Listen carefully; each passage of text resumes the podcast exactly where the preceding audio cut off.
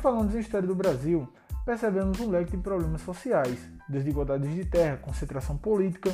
Logo, é comum surgirem perguntas como: onde tudo começou? Por que esse atraso político e econômico? Eu sou o professor João Severo e estamos iniciando nossas discussões de história do Brasil pelo grupo da FSI.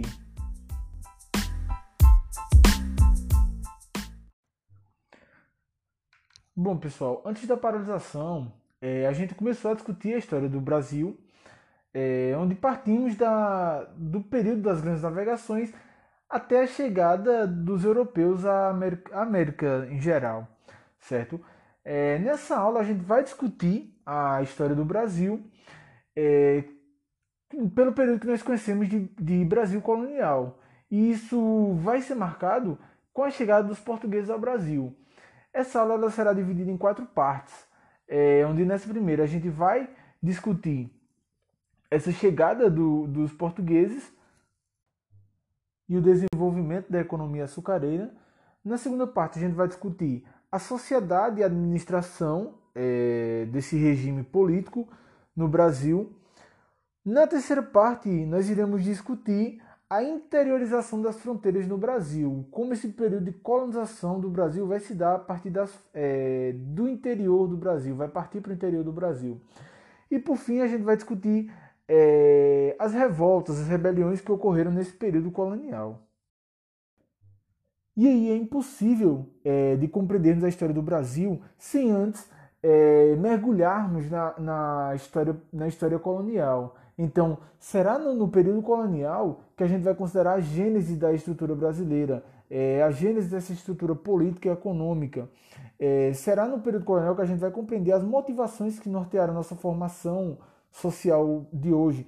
E será no período colonial que a gente vai compreender quais os sentidos é, da colonização desse, do nosso território. O que, que levou os portugueses a ocuparem, a colonizar o nosso território.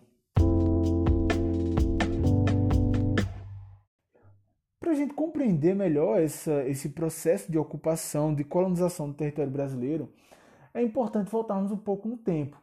E aí a gente vai compreender fins do século XV, é, inícios do, do século XVI, onde Portugal já está é, bem aprimorado no, no, no comércio ultramarino. Então a gente vai ver que nesse, nesse período é, busca-se dos países europeus uma expansão de comércio de, e principalmente o comércio ultramarino, onde a gente vai ver uma, uma gana de, de países navegando em busca da, da rota das Índias, do caminho das Índias, em busca de especiarias das Índias. Em especial, a gente vai ter Portugal e Espanha. Esses dois países eles vão buscar novas rotas, certo? E um dessas, uma dessas rotas é, leva um conflito entre Portugal e Espanha, quando ambos os países é, acabam chegando em, em rotas, tomam rotas diferentes e acabam chegando em lugares ainda desconhecidos.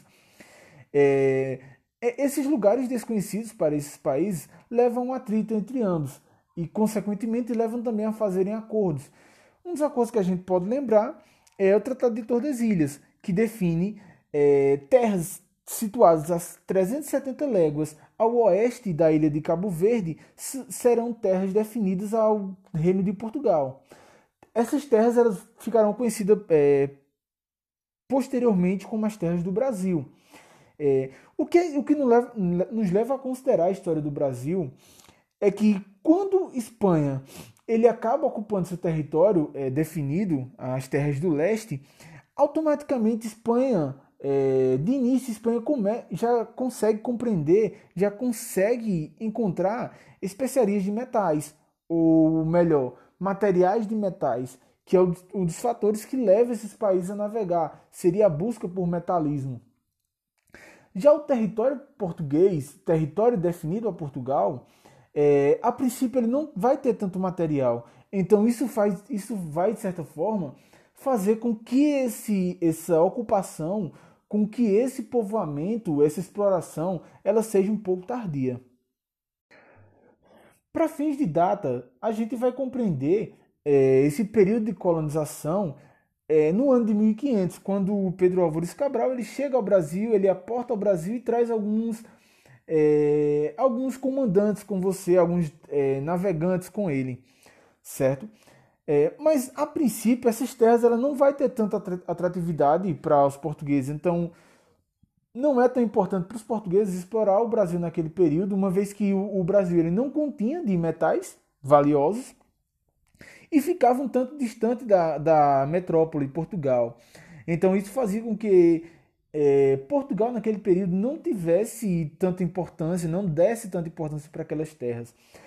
No entanto, Brasil, o território brasileiro naquele período tinha uma espécie de madeira, é, que essa madeira era muito usada na Europa, inclusive para tingimentos de roupas, de tecidos, que era o pau-brasil. Então, naquele momento, restou a Portugal trazer, um, elaborar um, um processo extrativista, é, onde consistia na, no comércio com os próprios nativos das terras. É, esses nativos exploravam, derrubavam essa madeira entregavam essa madeira para os portugueses e em troca recebiam espécies de bugigangas, como espelhos, pedaços de pano, pente. Processo esse que ficou conhecido como escambo.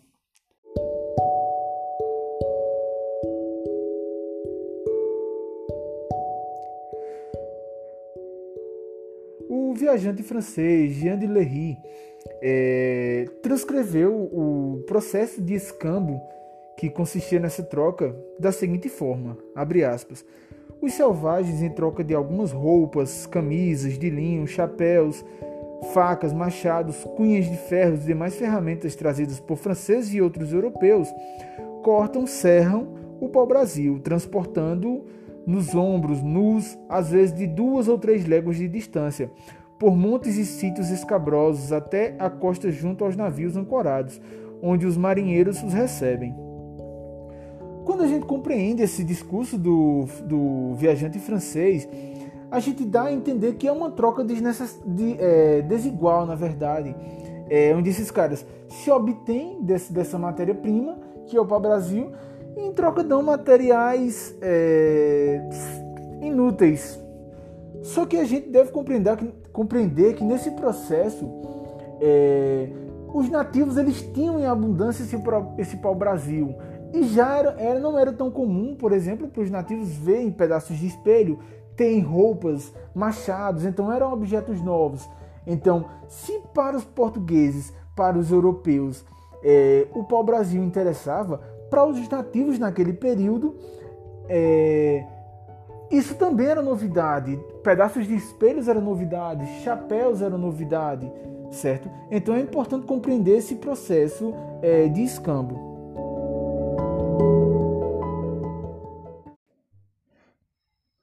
Essa exploração do Brasil é, a partir do, do escambo, é, ele vai se dar por um sistema de feitorias, é, que consiste onde o governo de Portugal construíam galpões, armazéns e armazenava essa madeira que era extraída pelos nativos. Essa madeira ela era armazenada e a partir do momento que chegasse uma quantidade específica, os portugueses é, abasteciam seus navios e levavam a Portugal. É, isso era um processo que ocorria de forma lenta, porque esse produto, embora fosse vendido, ele não tinha um poder econômico para fazer com que Portugal é, negociasse constantemente e fizesse viagens constantes para levar esse produto até Portugal. Então, o governo português iniciou sua, sua exploração do território brasileiro, mas que continuou suas investidas é, na, nas rotas das Índias, é, nas especiarias das Índias, certo? E esse processo de feitorias ele vai se perdurar de 1500 até 1530, então será um período longo. A gente vai ver esse, esse processo decair quando, à medida em que Portugal não se importava muito com seu território é, para povoar, para colonizar, a gente vai ver nesse período franceses entrando no território brasileiro e fazendo povoações. É, então, Portugal, enquanto está com seus olhos voltados para as rotas marítimas, para as rotas das Índias, é, terão outros, outros povos, outros países habitando o Brasil. Portugal se sentirá ameaçado e procurar mecanismo, procurará mecanismo, procurou mecanismos é, para ocupar seu território, para fazer, com que, fazer com que essa ameaça francesa é, fosse inibida. Então a gente, vê, a gente vai ver no ano de 1530, é, Portugal buscando caminhos, buscando, é, buscando novidades para povoar esse território e evitar essa ameaça francesa. Consequentemente, nesse período, a gente vai ver uma queda é, na venda dos produtos da Índia. E Portugal já tem o domínio, de certa forma, o domínio dos plantios de cana, é, de cana-de-açúcar. A cana-de-açúcar é um material é, exportado da Ásia, é um material que na Idade Média é uma planta que na Idade Média é utilizada como remédio, como medicamento, mas que vem lentamente tornando-se um processo cotidiano, um processo é, de utilização diária, certo? Vai saindo de um medicamento para uma utilização diária. E Portugal ele já tem um domínio no século XV é, dos plantios de cana. Portugal exporta essa cana é, da Ásia e ele acaba plantando é, em suas ilhas. Por exemplo, a Ilha da Madeira é, foi um grande território de, de plantios de cana-de-açúcar. Então, Portugal, nesse período, vê a cana-de-açúcar é, como uma saída para esse processo de ocupação do Brasil. E a partir daí surge um, um, um período de ocupação que vai se perdurar por muitos anos. Inclusive, se a gente pegar no território brasileiro hoje, é, regiões como, como Pernambuco, como Alagoas, a gente ainda vai ver, a gente ainda vê produtos de plantios de cana-de-açúcar nesses territórios. É, então, essa saída em 1530 que Portugal vê, ele vai ser de fato um processo de colonização e é o que vai é, ditar o, o processo de ocupação do território brasileiro por longos anos, por longas datas. É importante frisar que o clima tropical é, e o tipo de solo, no caso massapê, que era encontrado em inclusive, por exemplo, no Pernambuco, foram ideais é, para que essa nova cultura ela se introduzisse no Brasil. O sistema colonial, é, baseado na economia açucareira, ela consiste em três elementos, é, baseado nos grandes latifúndios, onde são utilizados enormes faixas de terras para o plantio de uma só monocultura, no caso a cana-de-açúcar, é, e, consequentemente, leva a monocultura, que é essa, essa cultura única sendo plantada em grandes latifúndios, e a mão de obra escrava. Desde o princípio, é, pensou-se, a partir de, desses colonos, em utilizar a mão de obra escrava. No início foi-se utilizada a mão de obra indígena e alegou-se de que os indígenas, é, os indígenas, os nativos, eram pessoas indolentes, preguiçosos, é, rebeldes para, para o, o trabalho escravo. Mas se a gente levar em consideração a ideia de trabalho escravo, toda e qualquer sociedade, todo e qualquer ser humano, ele vai ser, ser contra, ele vai se levar ao ato de, rebel, ao ato de rebeldia é, frente à escravidão. Um exemplo disso é que os, os negros, quando foram trazidos é, da África, eles fizeram suas revoltas, fizeram suas rebeliões, eles fugiram certo? Então, essa prática de dizer, de que os colonos diziam, de que os nativos não foram utilizados por serem preguiçosos, por serem rebeldes, é uma prática que a própria história ela acaba por refutar esse pensamento.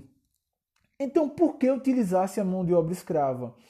É, na verdade, o, a, a, mão de obra escrava é, ela dava lucros excessivos ao, ao, à, à colônia, ou melhor, à metrópole portuguesa, ao país de Portugal, à coroa de Portugal. É, a venda de escravos é, fazia com que Portugal ele lucrasse muito com esse, com esse tráfico e a compra, na verdade, é, deveria se daria-se como uma espécie de adiantamento desses colonos é, ao governo de Portugal. Então, essa compra que esses colonos faziam desses escravos era uma espécie de adiantamento ao governo de Portugal com os lucros que eles teriam com os plantios de cana-de-açúcar. É, então, a venda e a compra de escravos, é, tanto do governo de Portugal como os colonos que moravam na, nas terras ocupadas, nas terras do Brasil, era um negócio lucrativo. É, então, por isso, esse, essa opção pelo trabalho escravo, pelo trabalho negro é, escravo, certo? Naquele período, a gente vai ter uma sociedade predominantemente patriarcal, que consiste na imagem de um homem como chefe de família, E esse homem, ele, que na, na, maior, na maior parte das vezes era um senhor de engenho, é, era um dono de engenho, e ele detinha o poder sobre si mesmo e sobre as pessoas que estavam ao seu redor, desde suas famílias, sua família, seus filhos, sua esposa, é, até as pessoas que conviviam em sua casa, é, como empregados, que nesse caso é, muitas vezes eram escravos, que eram submetidos a, tanto aos trabalhos pesados como também aos trabalhos dentro de casa. É, e esse homem ele tinha o poder de interferir na vida dessas pessoas. E essa sociedade patriarcal ela dizia muito sobre o período da época, é, porque esses senhores é, eles se julgavam numa posição superior e aí é, obrigavam os seus, os seus os seus próximos, suas pessoas próximas, suas famílias e também aos seus é, as suas, suas pessoas ligadas que eram escravos a condições péssimas. Então ele, por exemplo, vendia escravos, ele dava filha para casamento em troca de, de ligação política, certo? Então essa sociedade patriarcal ela vai ser marca desse período. Já com relação à composição dessa sociedade, é, a gente vai ter a composição a partir das construções que a gente vai ter em torno do, do, das plantações e do cultivo da cana-de-açúcar e da produção, na verdade, das plantações da cana, do cultivo da, da cana-de-açúcar e da produção do açúcar, a gente vai ter ao centro a Casa Grande, que é a casa do senhor de engenho, desse senhor patriarcal que a gente falou, é, a senzala, que é onde ficavam os, os escravos, a plantação de cana-de-açúcar, é, a moenda e a casa de purgar. É, todo esse complexo ele estava unido, ele estava inserido nesse processo de produção da cana-de-açúcar. A senzala onde ficavam os negros é, escravizados, certo? E um fator que é importante a gente compreender, porque no Brasil as principais rotas que a gente, a gente vai ter, na verdade, diversas rotas de, de navios negreiros, de, de tráficos de escravos, é, no qual vocês irão receber um quadro explicativo dessas rotas, mas as principais rotas que a gente vai ter são de pessoas vindo da Guiné, de Minas, de Angola, de Moçambique, certo? E na maioria das vezes eram pessoas que eram submetidas à, escra à escravidão nas suas regiões, mas que eram escravidão tribal. Quando várias tribos da, da, da África eles entravam em conflitos, eles aprisionavam essas pessoas e levavam para suas escravidão, para suas, suas aldeias para fazê-los de escravo. Quando houve essa chegada dos portugueses também à África, muitas vezes os portugueses trocavam esses escravos com as, com as tribos é, amigas por armas de fogo, por alguns materiais do tipo. Mas também é, portugueses iam lá, e não só portugueses, como outras nações da Europa, iam lá, escravizavam e capturavam essas pessoas é, e levavam para, para, para outras regiões para servir como escravo. É importante a gente diferenciar nesse período, é, ter uma diferença da escravidão que ocorria na África, é, que era uma escravidão por guerra, escravidão por conflitos, para a escravidão que vai ocorrer nesse, nesse período moderno, que é uma escravidão é, emanente, emanente, é uma escravidão propriamente capitalista, mercantilista. Então terá fins lucrativos, certo?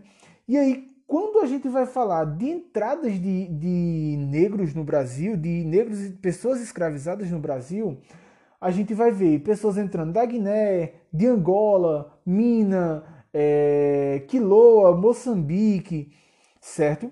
É, é, então, era um comércio intenso que levava os, os, os, africanos a chegar ao Brasil, a entrar no Brasil. A gente vai ver, por exemplo, artistas é, posteriores retratando essa escravidão brasileira. É, um exemplo disso, Jorge Benjó, ele trata na música, na música um, um aspecto da, da cultura negra.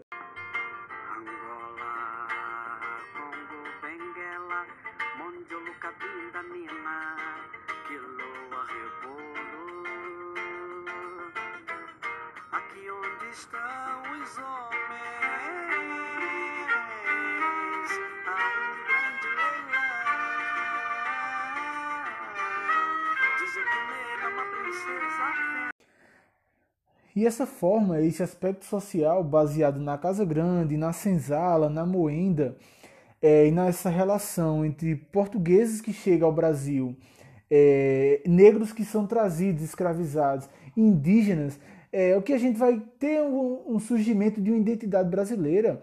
É, isso é até importante destacar um dos grandes sociólogos da história, o Gilberto Freire, que ele vai trabalhar esse, no seu grande livro, é, Casa Grande Senzala, ele vai trabalhar esse aspecto dessa formação é, identitária, na verdade, como essa, há essa miscigenação é, no aspecto da sociedade brasileira, baseada no patriarcado desses senhores de engenho, da, na escravidão, é, nesse processo de, um, de, de trabalho, onde os negros são, são trazidos para o Brasil e são submetidos a trabalhos, é, trabalhos rudes, trabalhos forçados, é, a condições de vida muito precárias e associado também a uma exploração inicial dos indígenas, certo? E aí nós vamos ter essa identidade brasileira, essa miscigenação brasileira é, evidenciada ou, ou produzida por,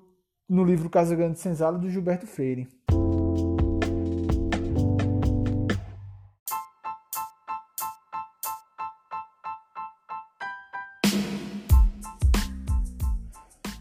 Bom, pessoal, e aí a gente chega ao fim da nossa primeira aula de história colonial, de história do Brasil colonial, certo? Onde a gente retratou esse aspecto da, desse período de, de ocupação, desse período de exploração do Brasil, até esse desenho da economia açucareira é, pautado na sociedade patriarcal. Espero que vocês tenham compreendido esse assunto e estarei aberto às discussões, estarei aberto a quaisquer dúvidas. Espero a avaliação de vocês sobre esse formato de aula e até a próxima.